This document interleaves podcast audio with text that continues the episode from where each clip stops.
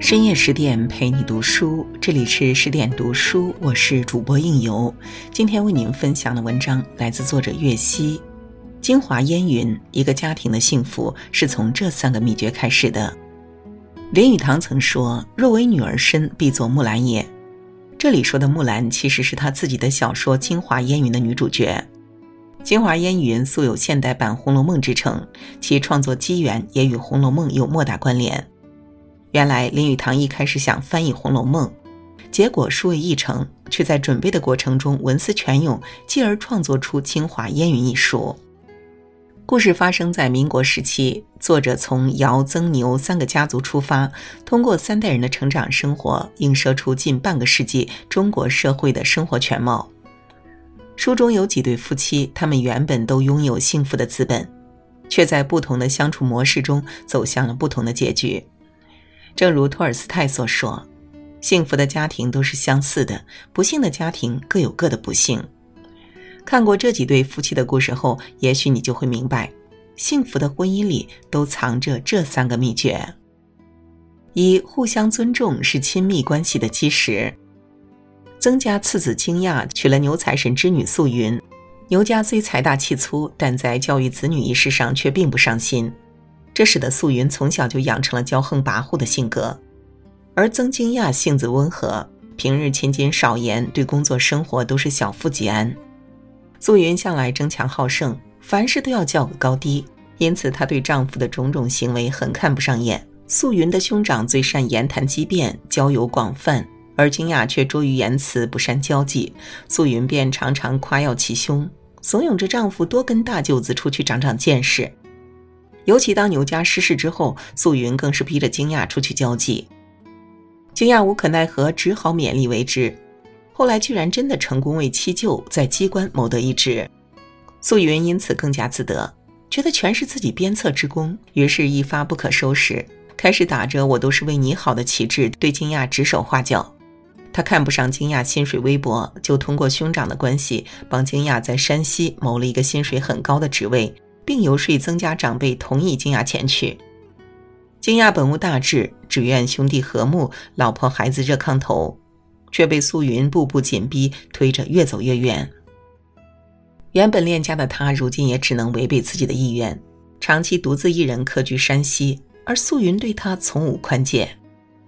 如果说一开始金亚被逼着出去交际，为大舅子谋职位，可能还是出于对妻子的恋爱，那么后来在素云以上进为名，强逼着他外出工作之后，他心中的不满就开始愈演愈烈。尤其当他习惯了山西当地淳朴的生活方式之后，回家却面对为一己私利闹着分家的妻子，他心中的不满达到顶峰，随之也对这段婚姻产生了怀疑。直到一天，一位交际花与某将军的风流韵事上了报，成了街头巷尾的谈资。而素云因与这位交际花过从甚密，也被牵涉其中。远在山西的金亚听说了这件事儿，第一时间赶回了家，以维护曾家清誉为名，在报上登了离婚启事。至此，一对怨偶终成陌路。巴尔扎克说。婚姻的幸福并不完全建筑在显赫的身份和财产上，却建筑在互相尊敬上。素云从结婚以来一心只想着攀比，只想着满足自己的欲望。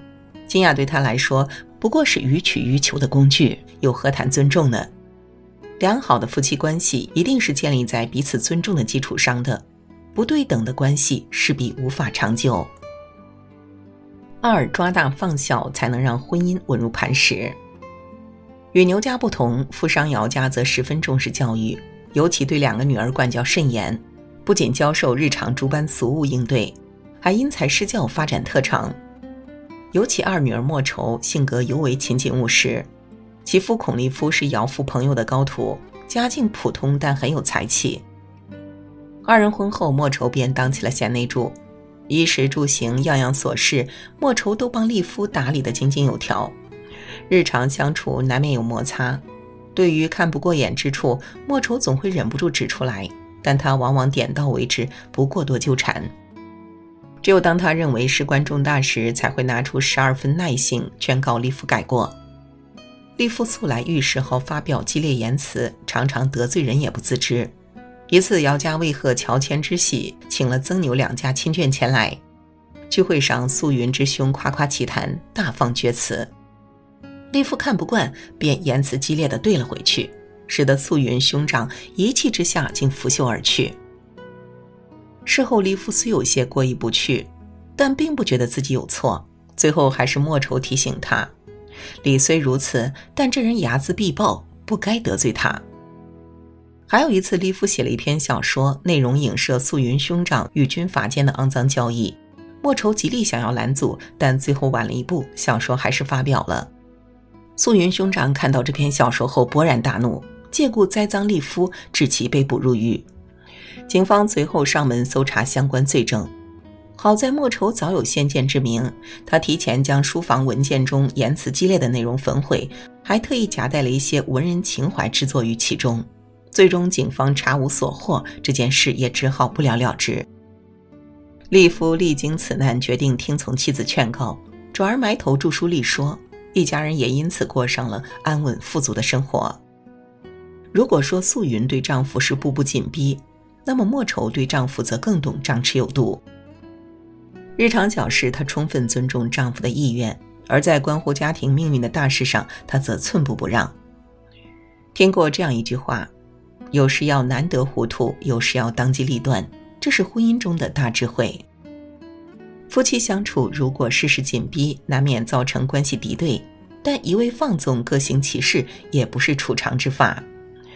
唯有抓大放小，有张有弛，才能让婚姻稳如磐石。三，学会包容，接受婚姻中的不完美。与莫愁只专注俗务不同，姚家的另一个女儿木兰更富有才情。她通诗书、唱京戏、懂甲骨文，还传承了其父的道家风范。其夫曾孙亚是曾家幺儿，天性仁厚乐观，二人是外人眼中的神仙眷侣。他们春游湖，夏赏荷，秋登高，冬玩雪，一起下馆子看电影，日子过得自在惬意。在孙亚看来，自从木兰嫁入曾家，自己的生活变得更加丰富多彩了，于是愈发不务正业，一味只知游乐。可木兰从不对丈夫过多苛责，她厌恶官场，不愿做官，木兰就陪她畅想江湖之愿。她不懂家计，无力营生，木兰就带她投资店铺做生意。然而，再浓烈的爱也有平淡的一天。木兰成为母亲之后，她的重心自然而然转移到了儿女身上。不仅不似从前爱打扮，连带对孙亚也忽视了不少。大女儿不幸意外去世之后，木兰悲痛欲绝，为远离京城伤心地，夫妻俩迁居到了杭州。在这里，木兰迷上了山居生活，她不再着意装饰打扮，每天金钗布裙。她开始沉迷烹饪，研究不同的烹饪方法，设计各种精美的摆盘样式。然而，孙亚很不适应这种简陋的生活，她总是借口去店里看账，每天早出晚归。直到有一天，木兰发现孙亚有点不对劲，一番查探之后得知，原来丈夫每天表面上是去店里学做生意，实际上却整天在西湖闲逛。近日更是邂逅了一位美貌摩登的女学生，于是木兰私下约见了那位女同学，晓之以情，动之以理。最后，二人因言语投契，竟结下金兰之谊。了解到前因后果的孙亚，深深为妻子的智慧折服，于是向妻子坦陈心迹：自己来杭之后，人生地不熟，实在是生活无聊，才会办下这种糊涂事。木兰深知丈夫一向随意率性，心无成算，看他也是真心忏悔，便对此事接过不提。巴尔扎克说。夫妻由相互认识而了解，由彼此容忍而敬爱，而后才能成就美满婚姻。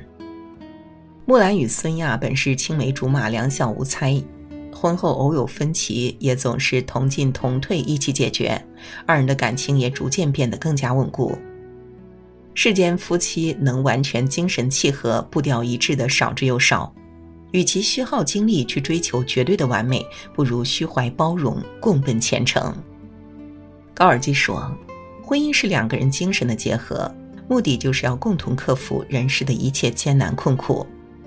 好的婚姻是温暖的避风港，让你拥有足够的力量直面惨淡人生；而不好的婚姻则是风雨制造机，使你每天疲于奔命。小说的最后，惊讶重结美满婚姻，素云也幡然悔悟。莫愁和木兰夫妇则夫妻同心，在抗日战争中各自贡献着自己的力量。至此，他们都已经明白，在乱世中能始终有人相伴左右，这就是最大的福气。听过这么一句话，在婚姻里，夫妻间的相处比爱情还重要。懂得在亲密关系中互相尊重，在日常琐事中抓大放小。对彼此的不足接纳包容，这样才能营造出美满的婚姻。往后余生，愿我们都能智慧经营，亲手缔造出自己的幸福人生。好了，今天的文章就为您分享到这儿了。更多美文，请继续关注十点读书，也欢迎把我们推荐给你的朋友和家人，一起在阅读里成为更好的自己。我是应由，让我们在下个夜晚再会了。